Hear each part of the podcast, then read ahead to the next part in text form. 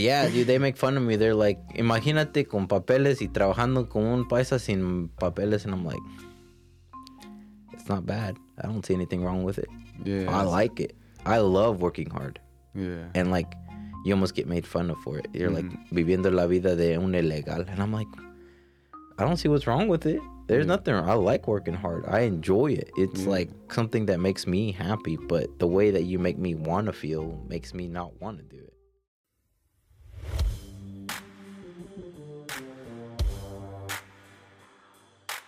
Bienvenido a Ánimo Compa con Alexander Valero y aquí hacemos entrevistas a personas que quizás tengan una historia que contar. Si quieren contar algo de su historia, contáctanos a través de Instagram y Facebook.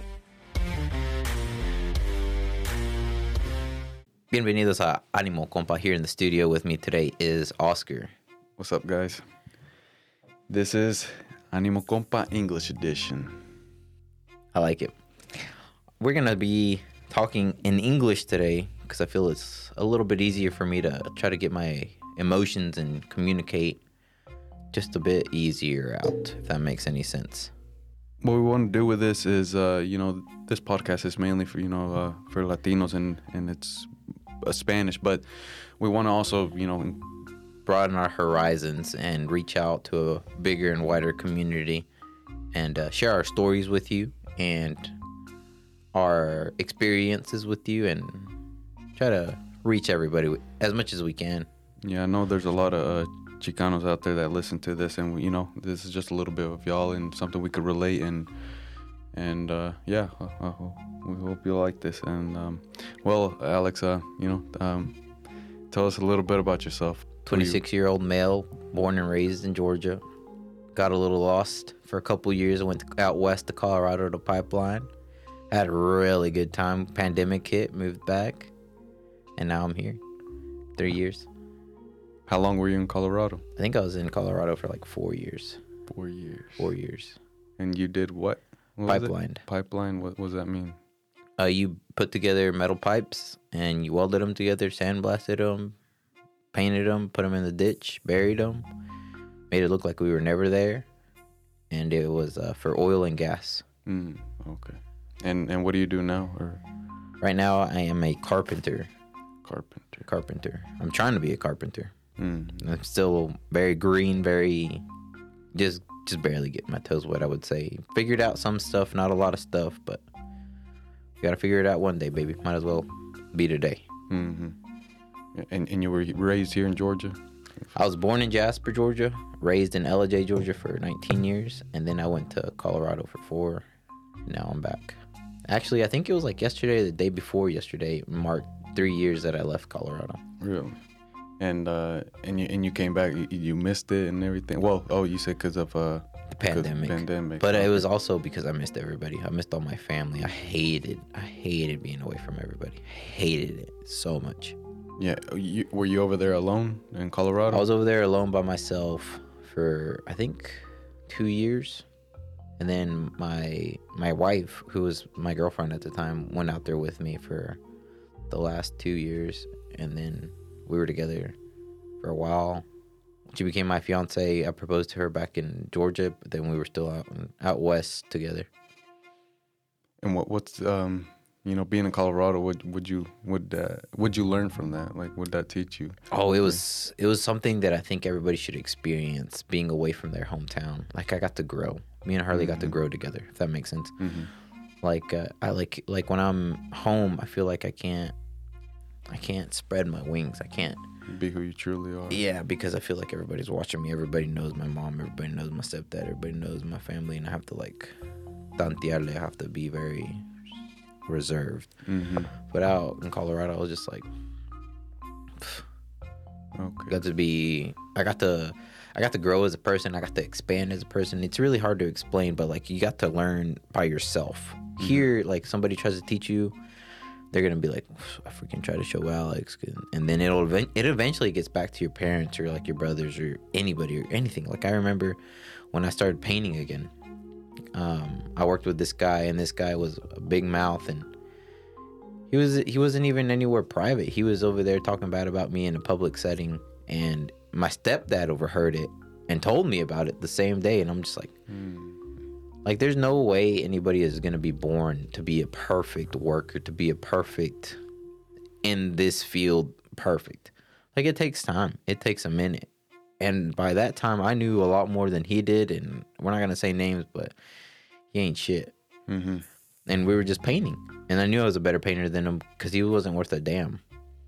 Sorry if I cuss too much. That's fine. And so, okay, well, um, what, your parents, where where are they from? Are they- Uh, my mom is from Guanajuato, and I'm not sure where my dad's from. Never met the guy. okay, Guanajuato, Mexico.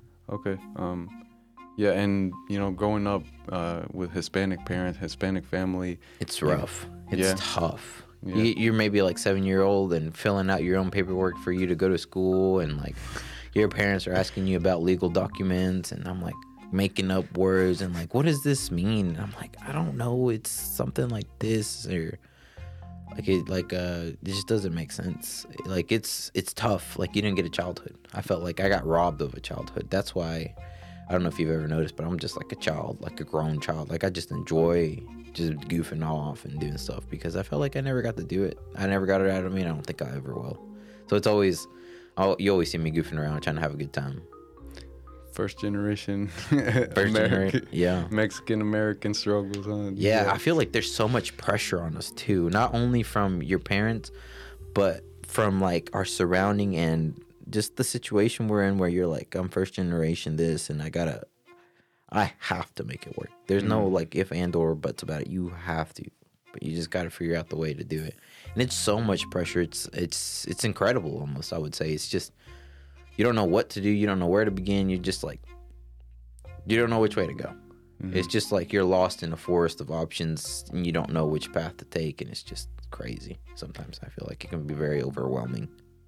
Yeah, because you know your parents bring you over here. They, they expect you to go to college, you know, do some, get an office job, be you know something big, right? And do you ever feel that that you, you should you should be something like that, or still feel the pressure about it, or felt the pressure growing up? I felt the pressure going up, but not from my parents. It was more from like the people I was around with, and just like I felt like everybody else was like making plans to go to college and stuff, and I was just like mm-hmm. maybe I should too. And but I just hated being in, being hated being at a desk at school. Mm-hmm. I just hated it. I was good at it, but I hated it. I just mm-hmm. remember I'd go to my math class like five ten minutes before class.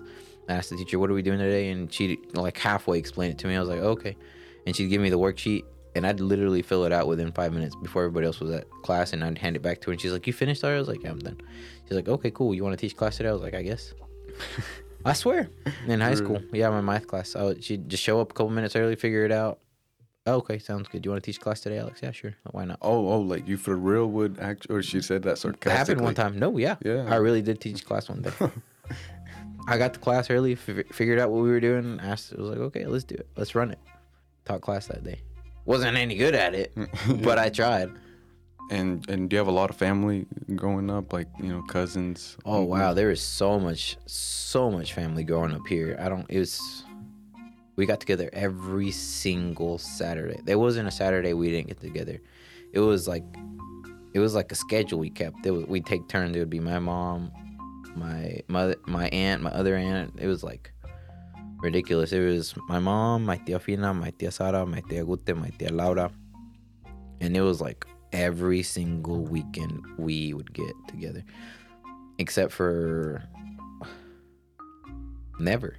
We would always get together, and there was so many cousins. I want to say like fifteen, if not twenty And every weekend you'd be with them. every single weekend. There wasn't a weekend we weren't together. The only reason we would be go out of like uh, our rhythm was if it was somebody's birthday and we were like, hey, let me let me skip ahead of you to to get to this person's Julianito's birthday or Panchito's birthday or whatever.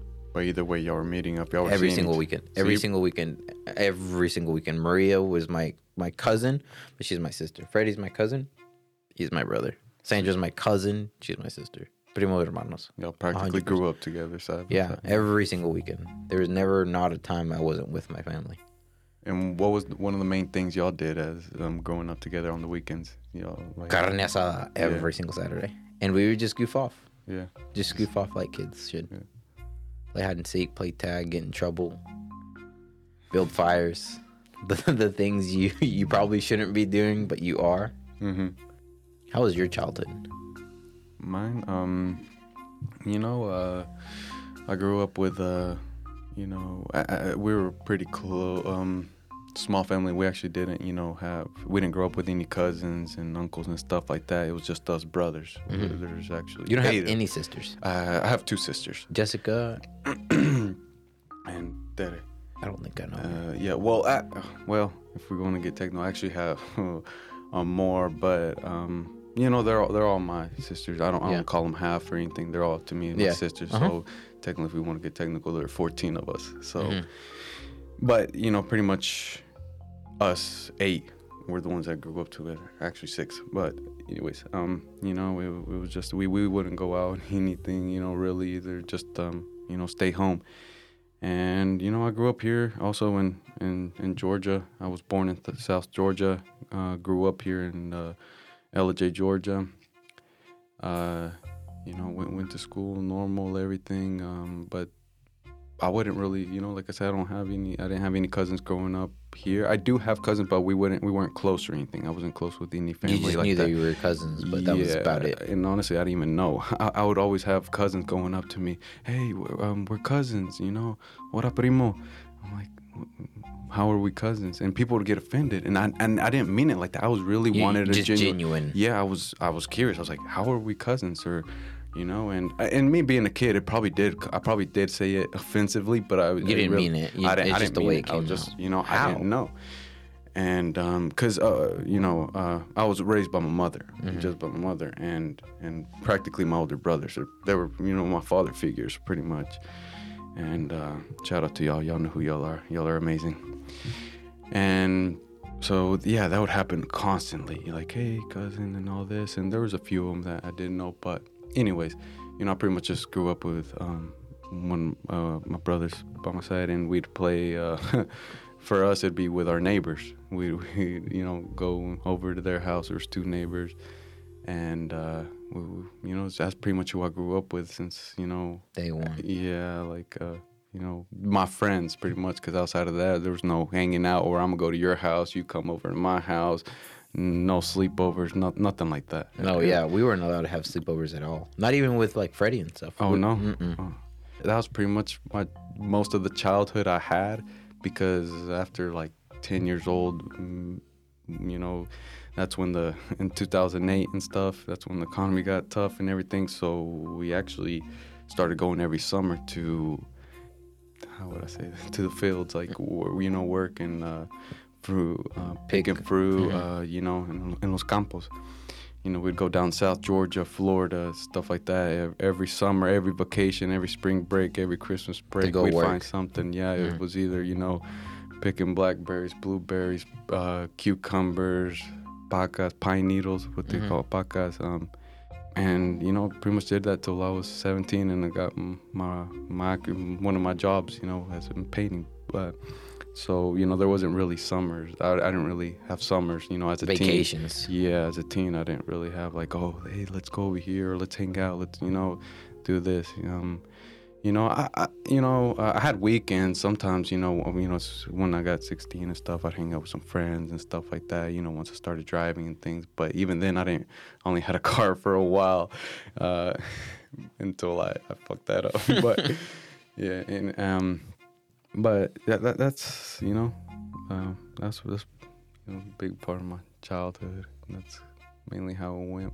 How did you grow up working? How was your thought process behind it? Like, I have to work. I need to work. If I don't work, it's not gonna work out for me. Growing up, well, um, my mindset of growing up working when I was little, like I, I didn't really question it. I just kind of knew um, we have to work. Like you know, there was no other option. Uh, my mom wouldn't really even like the first two years. She didn't even tell us we were gonna go. You know, uh, we are gonna go South Georgia or, or Florida. We just kind of She told me to pack our stuff, and we just went. Uh, honestly, at first I thought I was going on vacation. I told a lot of my friends. Well, for the longest time, the whole time, um, I was embarrassed about it. I, I'd tell my friends I'm gonna go to Florida. I'm gonna go on vacation Mm-hmm. every time because I was embarrassed about it. But the first two years, I didn't even know we were gonna go. She told me, "Oh, we're gonna go. Um, see We're to your Florida." deal." Yeah. Next thing you know, we pull up at this place I've never been, and and uh, I remember the first day. Um, I, I went to one of those places. Uh, one of my uncles was there, and he and I still had no idea. We pulled up to a place, a, a trailer park, um, unloaded our stuff, and my uncle gets there and he's like, "Uh, come, come with me. Can you help me with something?" And I was like, "Yeah," and I got in the truck with him. And next thing you know, I, You're I in the arrived field to picking? I arrived to a cucumber field, and he was like, "Here, grab grab this uh, green bucket and uh, fill it up." And uh, he's like, "You know, pick out these, and you know," th- and he explained the whole the whole deal to me, and I was just like, "Wait, what?" you know, I was just so confused. Like, I had no clue what what. What you were supposed to What- be? I thought you were thought on. You were on Yeah, vacation. like I, yeah, I really thought I was on vacation, you know. And honestly, even the first day, I was just like, maybe I'm just helping him today. Maybe he just need. Oh, this is job. Maybe he just needed a little bit of help, right? But next thing you know, that's the that's, That's what I did for you. Yeah, yeah, just you know, and and the next year after that, pretty much the same deal. You know, I thought we were gonna go on vacation again this time for sure, and and no, and then after that, I just kind of knew it was, just is what we did. it. Yeah, Yeah. it was just kind of what we did, and and you know, and I'd go with my uh, my brother. He's a year younger than me, and he he you know with uh, we we'd go together. You know, uh, my other brothers they were older. They'd they'd go also, but you know, I, I was too little to actually even work. So once we actually grew up to the point of like where we'd actually make some money, be you know, useful at it. yeah, um, you know, I was just going with him, and we'd actually make competitions out of each other. So Yeah. that's what made it fun and bearable, or it didn't seem like work because we're like, oh, let, let's see who could get more boxes of, you know, who fill up more boxes. Like he'd do, you know, or thirty, you know, I'm gonna do thirty-five tomorrow. Or like, oh, I know he's going, you know, I'll see him. Like we'd be, I'd be in the field, you know, and I'd be on the other side of him, and I could hear him um, further down, yeah, down the other side, or I'll see him just out of nowhere. You, could- you like on these fields, they're just rows of uh, Yeah. of the um, blackberry bushes, right? And next thing you know, I just see I just see Jesus running across, hauling ass, going to the trailers to um, Unload his- entregar- yeah, and uh, you know, and, and a lot of that, that that's what made it easy. It, didn't feel like work, to be honest. I, I, Just I felt feel like, a competition with your brother. Yeah, just having just- a good time. yeah, it just Mm. felt part of life, you know, like something like you know, like hey, this is what we do, and, and after a while, it was fun, you know, and uh, but it started getting, I started not liking it once I got to as um my like 16, 17. Because by that time, you know, I had friends. At the time, you know, you, you, You you're in a world a relationship, with, you know, with people here, and you want to do things with them and stuff. And so, that's when I'm like, man, why do like why do we have to leave here to go work? Why don't we just work here? And so eventually, you know, I, I told that to my to my mom. I was like, um, well, actually, you know, uh, we went and my, uh, my stepdad would go with us at the time, He- and my brothers actually called my stepdad to uh, to ask him, hey, uh, uh, you're gonna have to come back. We need someone to you know, we need because he would work with my brothers, and he, they called him like, "We're gonna need you back at work over here because uh, you know we're we're backed up. We need a lot of help." And he didn't want to go because he wanted to be there. To, you know, we were we were kids, To and it was my mom. yeah, and so, you know, I saw that he didn't want to go, and and so at that time, I I, I want to say I was 16 or just turned 17, and so I, and I told my mom, I was like, "What if I go?" Um, and she was like, "Well, call him, ask him." And so I called. I called my brother, and I was like, "Hey, uh, I heard you, you uh, you know, I heard you talking to um, stepdad, and that you wanted someone to work with you. Could could I be any help? Could I help you? Can I go with you?" And he was like, "Yeah, you sure? Um, you know, like work is work, and and what needs to be done, be done. Don't you know?" You know, you're my brother and everything, so just make sure don't mix up our relationship. With I'm one, work. yeah, I'm your brother always, but At at, work, work, I'm your, your boss. boss. Mm. Yes, and he explained that to me perfectly, and I was like, yeah, yeah, for sure. And so, you know, one month in, in the summer of when I think I was 17, w- I, my mom uh, drives me back, uh, uh, six hours back home. Mm. And so, you know, I remember the first day. My first day was on my birthday. Uh, so, okay, so yeah, I had just turned 17. I remember my first day was on my birthday. And uh, and the time it was, uh, we were, they were painting. Mm. And so it was just uh, two of my bro- older brothers, me, and the first house we pulled up and we were staining inside ceilings. And I remember that first 10 minutes in, I come in, he gives me the bucket of stain, and I'm on an eight foot uh, Ladder. step ladder staining ceilings. I don't even think five minutes went by. I spilled stain on wood floors. Yeah, no, nothing, bare f- wood floors. And I was like, fuck. like, you know, it, oh, Yeah. man. And, you know, just, um, It's one of those things at your new job that you're like, I hope this never happens. It's the first thing that's gonna happen to you. It's just the way it has to go. I remember when I first started painting too. Freddie gave me a bucket of stain and it was like, "Hey, we're gonna stain this chimney. mhm. Be careful. We don't have lonas underneath us." I was like, "Okay." yeah. First 15 minutes, drop my bucket of stain on this. Oh, the whole. Okay. Well, my, mine was out of. You know, mine was pretty bad because I actually moved.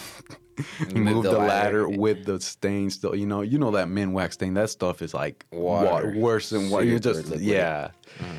And so you know, but over time, that first summer, it was pretty rough for me. Like you know, um, painting once you get to know how to do it, yeah, it could be one of the you know pretty simple. But under- you know, you understand that you figured it out. It's something that's tolerable.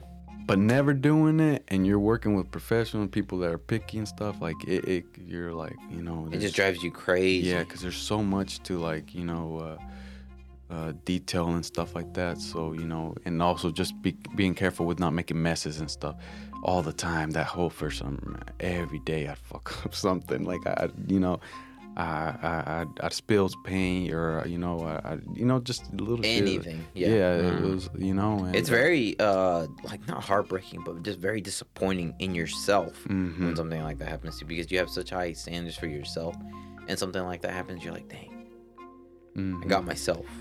If that makes sense. But to be honest, at the time, I you know, looking back at it now, I'm like, man, I, I'm glad I entered it. And, and Glad I- it happened. Yeah, because if not, I wouldn't be where I am now. Like you know, I still do painting. Um, I did a lot of things in between that, but I'm back to painting and.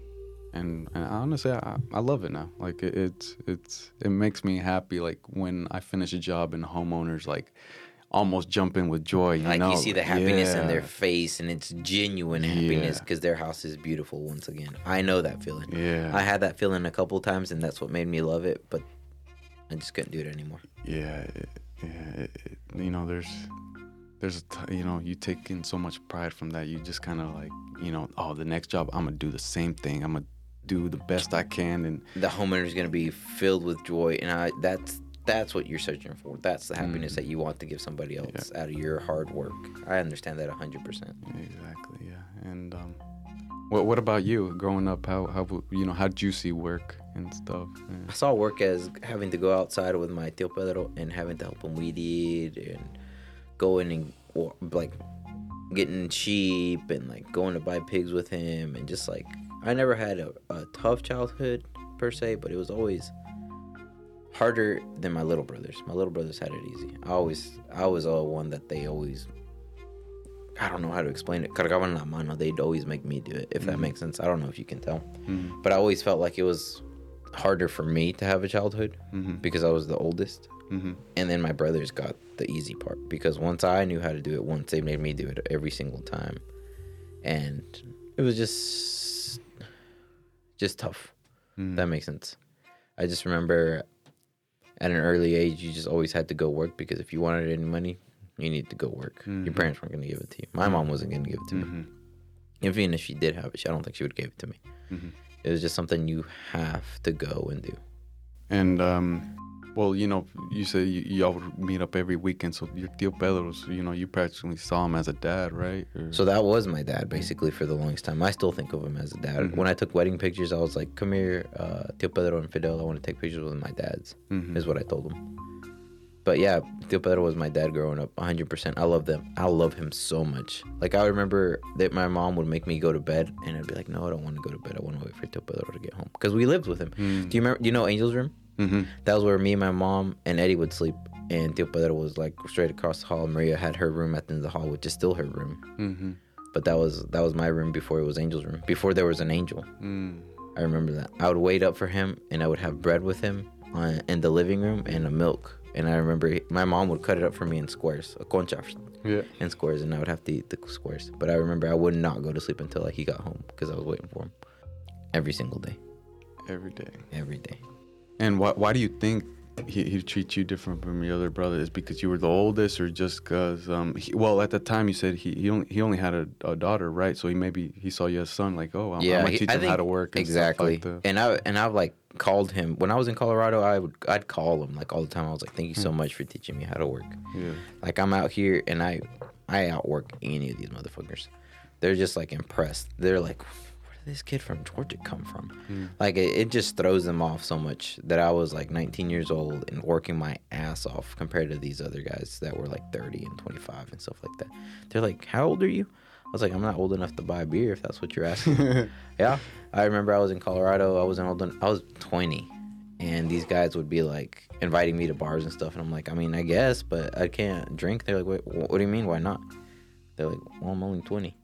Or another time, they were. I, I remember. I'll be honest with you. I was a badass motherfucker in Colorado, Oscar. Yeah. Yeah, everybody knew my name. Everybody had my number, and I was one bad motherfucker. And uh, I remember some one time somebody was like, "Yeah, they're talking about they were talking to a new guy. How long? Oh, how long have you been pipelining?" He's like, "Oh, you know, two months." And I remember at the time I was like, "Well," and they were just going around, and everybody was like, "Oh, I've been pipelining three years, four years. Oh, I've been pipelining for seven years." And like, "How long have you been pipelining, Alex?" I was like, "Oh, four months." And they're like, "Wait, what?" yeah, everybody was like, everybody in that circle was just like took a step back and like, wait a second, you've only been pipelining for four months. I was like, well, I started this day and it's only been four months. Yeah, everybody was impressed. Mm-hmm. Like I remember, like you, uh, we'd we'd sandblast. So every morning we'd go to the yard and collect the, our materials that we would need, and we would go through bags, like fifty pound bags of sand, and every day we would get a pallet of sand because we just went through so much sand when we would sandblast. We would sandblast from seven to five every single day, and we just used so much sand every single weld. It, it was just something we did. We got sand every single day, and most of the days they'd wait for somebody to go get a forklift to get the forklift out of the shed and put it in the back of the truck. And when I was there, I was like, "How many of us is there? There's three. We can do it faster than the machine can get here." I was like, "Come here, back the truck up." Boom, boom, boom, cadenita style, baby. I'd get in the shed, I'd hand them the bags of sand, and when I'd get tired, somebody else would go in there and we'd one, two, three position. Okay, you're tired. Let me jump up on the truck and stack it. Okay, now that I'm tired, now that you're tired here, let me switch with you. Like, just let's get it. Like, I just had that mentality. Let's let's fucking get it. And I, we, I still do. I feel like, but uh, that kind of mentality also is what bites you in the end. If that makes sense. As as in you you have people take it negatively when you you know tell them, oh, this guy's just this guy just got here and he wants to change the whole the whole system. like it, it wasn't that my like now that you think say it like that like yeah these guys weren't happy with me at all but it worked. Mm-hmm. it made it faster. It made our progress better. It just it was better. And um, I'm guessing like your boss and stuff noticed and he noticed it but it, it wasn't like in the way you would want it to be noticed. He was like he would ask me like secretively like alex how, how, was like we just took a 30 minute lunch like we're supposed to. He's like are you sure? Was, are you not lying to me? I was like yeah. What do you mean? He's like well okay i was just checking i was like well, are we not are we taking too long or something? He's like no i'm just just asking. I'm just like but it was weird because you're in a position of confidence, but at the same time, you don't want to throw anybody under the bus. mm-hmm. But I, rem- I remember, fuck this motherfucker in Colorado. But he was our sandblaster, and he was a lazy piece of shit. fuck you, Oscar. That's not you, but there's this other Oscar. And oh, um, his name was yeah, but um, he was a lazy ass motherfucker. All he wanted to do was just sandblast. He didn't want to help us do anything else. Al contrario, I would sandblast. I would drive. I would do everything and anything. And these guys were just like, my job is just to paint. And all he worried about was painting. He didn't worry about getting his stuff. He didn't worry about anything else. He didn't worry about heating up the pipes. He just he didn't care about nothing. Those other guys. He just wanted to sandblast, and that's all he wanted to do. He didn't want to do anything else. I remember we stayed till like midnight one night trying to get a weld done because it was um it was such a long section that you had like three separate pipes three separate sections of pipe. So this section had like seven pieces of pipe. This other section had seven other pieces of pipe. This other section had seven different sections of pipe. And what they would do is they would pull the first section as far as they could, and then pull the second piece over. They would weld it, X-ray it, and then we would sandblast it, coat it, and send it. And then the, and they would go as far as they could again, and then get the third section. I honestly, I think it was like seven sections long, but in each section had like seven or eight pieces of pipe, and each piece of pipe was like sixty foot. So there, it was big, big. Because we were going uh, underneath some wetland, because you couldn't dig. It just would the banks would cave in on itself, so you just had to to bore it is what it's called. And we stayed till like midnight, one o'clock in the morning. And this guy, all he wanted to do was just sandblast, and that was it. And he'd get back in the truck. And the rest of us were out there with like uh, torches and stuff, you know, like a propane torch, and it has a weed burner on it. And we'd be mm. out there with the weed burner, trying our damnedest to get this thing warmed up so it could cure, so they could make sure. It's called a Jeep. It's a piece of metal. Or it's a it's like a handheld device that you run across this weld to make sure there's no thin spots or bare metal. If it's too thin, it'll bzzz, it tells you that it's like it, it has electricity going through it, and if it finds it like a current, like a como se dirá, uh, if it finds any bare spots, it'll send the electricity through the metal and it'll beep and you can hear it. So you want to make sure it's thick enough that it doesn't do that and there's no bare spots. So we would we were out there fighting, fighting, fighting these uh, welds because it was a cold, rainy night, and we'd have to they'd have to weld underneath like a tent, little tent style, weld it up, and then they sandblast it, and then we'd coat it, and then they'd send it through, and it was a mess. But we were out there till like one o'clock in the morning, and this guy was a fucking piece of shit. He would just sit in the truck. He wouldn't help get his stuff out. He wouldn't help us do anything. He just wanted to sandblast, and that was it. He wouldn't wrap his stuff up. He would just sandblasting that. And he'd take the, the keys from me because I was driving for us at the time. Take the keys from me, go sit in the truck, and be nice and toasty while the rest of us were getting soaked in the rain. And I got mad at this guy when I got the keys, turned it off, and went back into the ditch. And he was like yelling at me. He's like, "I'm gonna get sick. Give me the keys." I was like, "Fuck you, bitch. Come get them." but yeah, he was a garbage person, and most of those first guys I worked with were. But enough of that but yeah, it was it was it was it was great because I got to grow. I got to show people that I'm a badass motherfucker, Mm-hmm. and I got to be me. If that makes sense. Have you ever talked? Have you ever talked to your uncle about that? Like actually thanked them in person? Like, hey, thank you for. I don't think I ever thanked them in person, but like over the phone when I was Yeah. still in Colorado, I would call him and thank him. Oh, okay. stuff. Yeah. Mm-hmm. And he's like, "Well, you, you don't have to thank me. He's just, you know, I was just, I was just make sure you'd be okay in the future." And I was like, "No, I'm more than okay. Thank you so much for really teaching me how it's supposed to go. And life is hard, and you got to struggle. Mm-hmm. You know what I mean? Like he always taught me that from a young age, not like in uh, on purpose. I feel like, but just through like our actions every day we would do. Like he, when we would cut grass at his house, he would always ride the lawnmower and always have the weed eat and Mm. stuff like that. You know what I mean? But it wasn't like it was torture or anything. It was just something that needed to be done, and he just needed help, and I was, I was more than glad to do it for him. And then you know what I saw once I left for Colorado, and I would come back every now and then. I would see Angel doing it. Mm. And then I was like, okay, Angel's getting this practice in. And then after a while, I felt like it was you. Mm. I don't know if you like, you know what I mean. He just asks you for a little bit of help, and you just end up spending some quality time together. And it's like those beautiful moments of hard ass work followed by, hey, let's drink a water together. Yeah. Talk yeah. about yeah, life or- yeah, those conversations and those you know those And those breaks, lunch- moments. lunch, times and stuff like those conversations, lunchtime conversations. Yeah. They just hit different. Yeah. They really do. Yeah you know, um, so like right now you, you work with uh, you know, uh, you said Carpenters. carpenters, you know, and they're Hispanic, right? Mexican, full blooded. Yeah, dude, they make fun of me. They're like, imagínate con papeles y trabajando con un paisa sin papeles. And I'm like, it's not bad. I don't see anything wrong with it. yeah. I like it. I love working hard. Yeah. And like, you almost get made fun of for it. You're like, viviendo la vida de un ilegal. And I'm like, I don't see what's wrong with it. There's nothing. I like working hard. I enjoy it. It's like something that makes me happy. But the way that you make me want to feel makes me not want to do it. and and uh, Does it affect you? You actually? It just it, it gets you down. yeah. If that makes sense. You're like, what's so wrong about having a good work ethic? Mm-hmm. Like it's it's aggravating that they want to make you feel bad for having a good work ethic. If that makes sense. And do y'all do you ever have trouble communicating with them and stuff like that when you- know or you know I don't know. Um, Oh yeah, I have a hard time too because I feel like it's this one guy's just way that he talks. He talks so fast and he doesn't enunciate. mhm.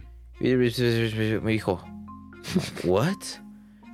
And then he's like, I told you to give, uh, get the uh, drill, Alex. And I'm like, I, like, just say it a little bit slower. I know, I understand Spanish perfect. I can understand you. I can communicate with you. I just, you just need, you just gotta talk a little bit slower. Mhm. And I can't, I can't differentiate, dif- differentiate between 60 and 70 in Spanish. Mm. I can't.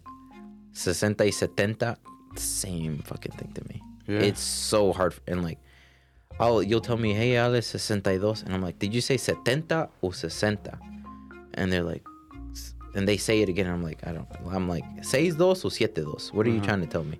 They're like, what do you mean? I was like, I, I can't. I genuinely can't. And one of the guys was like, pues yo no sé, yo te estoy diciendo el número, ahí tú verás. I'm like, the hell with it. I'm not, I just won't help it.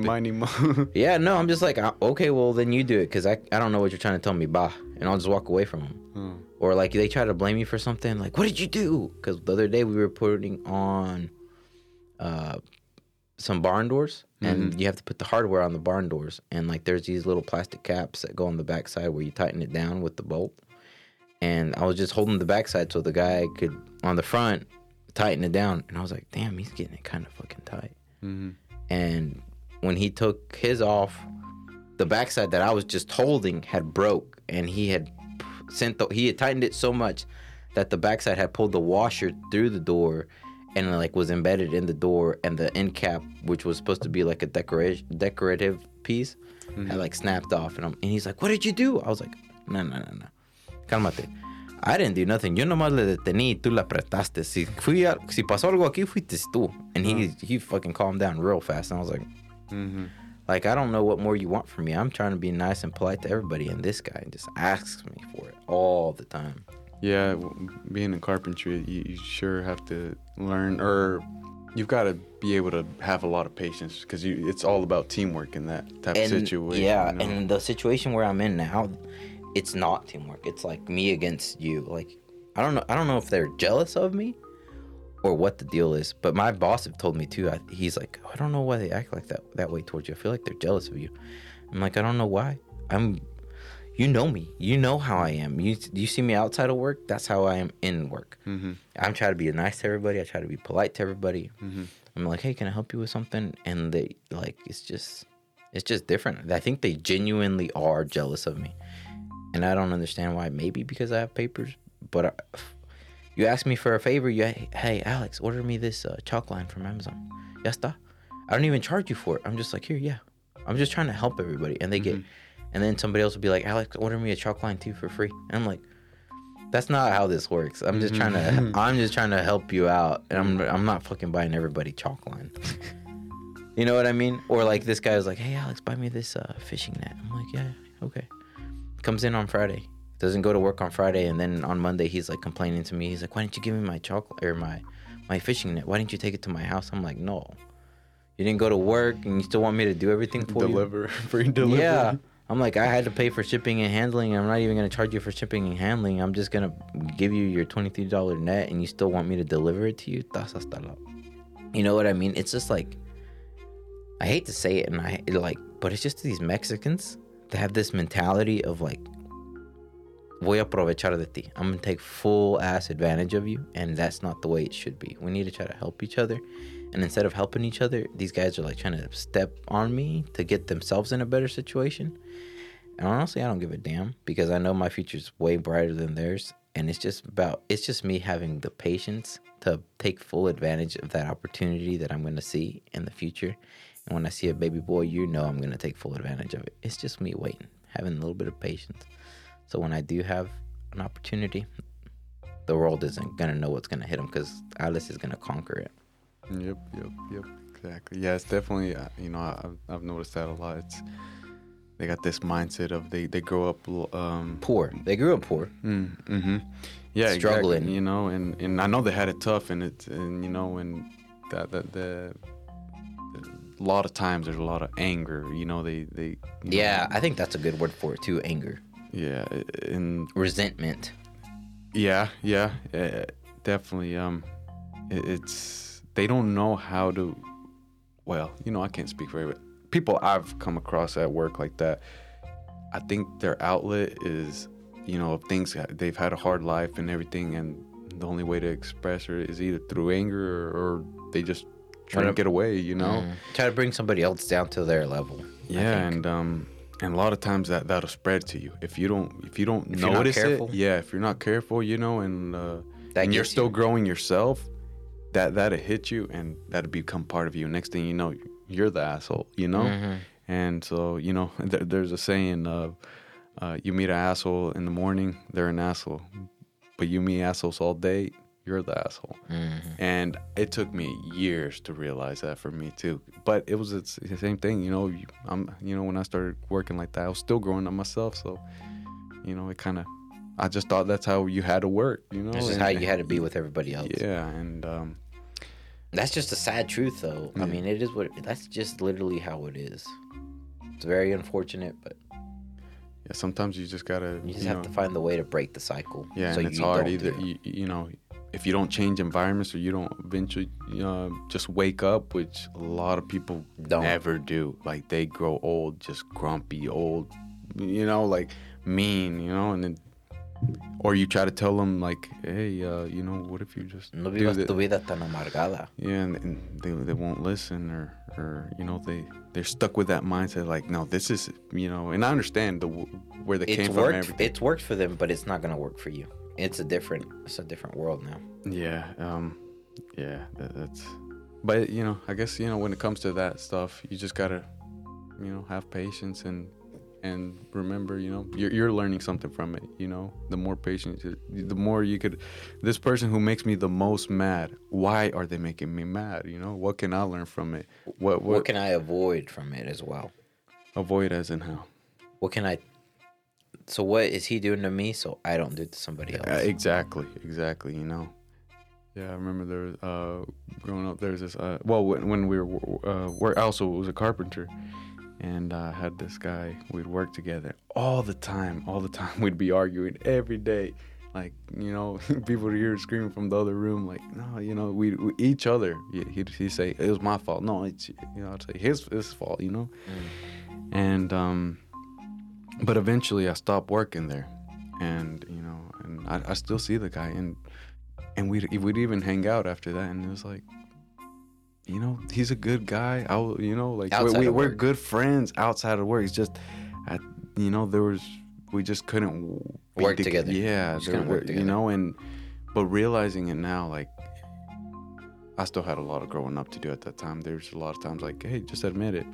You know, even if it, it a lot of times it was probably my fault. I should have just said, oh, you know what? Yeah, uh, let me not find the way of how I could blame it and turn around on you. I should have just said, yeah, you know what? Like, hey, no problem, bro. it's okay. And My like, bad. Just Yep, you know, let's like, fix it. Hey, yeah, no let's deal. move on. There's there's no reason to Just cry over spilt milk. yeah, exactly.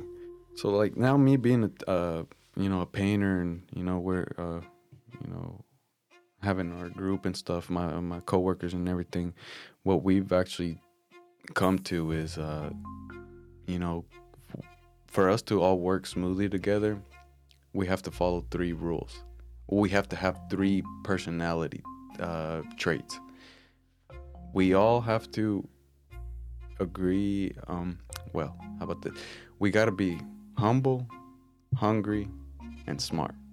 And what does that mean? Is well, humble. You know, that's self-explanatory. Just be nice to each other. You know, don't you know, Yeah. don't think you're better than him because you know you've been doing it longer, or or y'all been working the same time, but you did more. It's like you know, just try to help him out. How can you get to your level? And Or things how can like I that. get to his Yeah, level? exactly. You know, hungry. And this is all off of a uh, uh, a book. Um, I think I want to say it's Good to Great. Might be wrong there. Actually, no. It's uh, Actually, it's from a book called The Ideal Team Player. I read that one day. I think I don't know where I got it from. Anyways, and so it talks about you know those three traits that everybody should have, so it could be an efficient, good environment. And um, and so hungry, as in you you want to be hungry, like you want to have um, motivation. You you're moving, not like oh yeah, you know I'm a good worker, but you know I'm gonna just do enough. No, like you you want to advance. You want to become the best you can. You're gonna you know oh uh, you know we go to a new job like hey I think we could finish this job in three days. You Let's- try to finish in two, yeah. you know, but doing doing everything right and everything right and um and smart, smart as in Most efficient. um, well, actually, smart as in people smart, as in you know, I know Anthony could, you know, for example, uh, oh, uh, you you uh, could improve in this way. How can I tell you it without being an asshole? You know, How like can I hey, uh, help you genuinely help you without Yeah. being mean about it?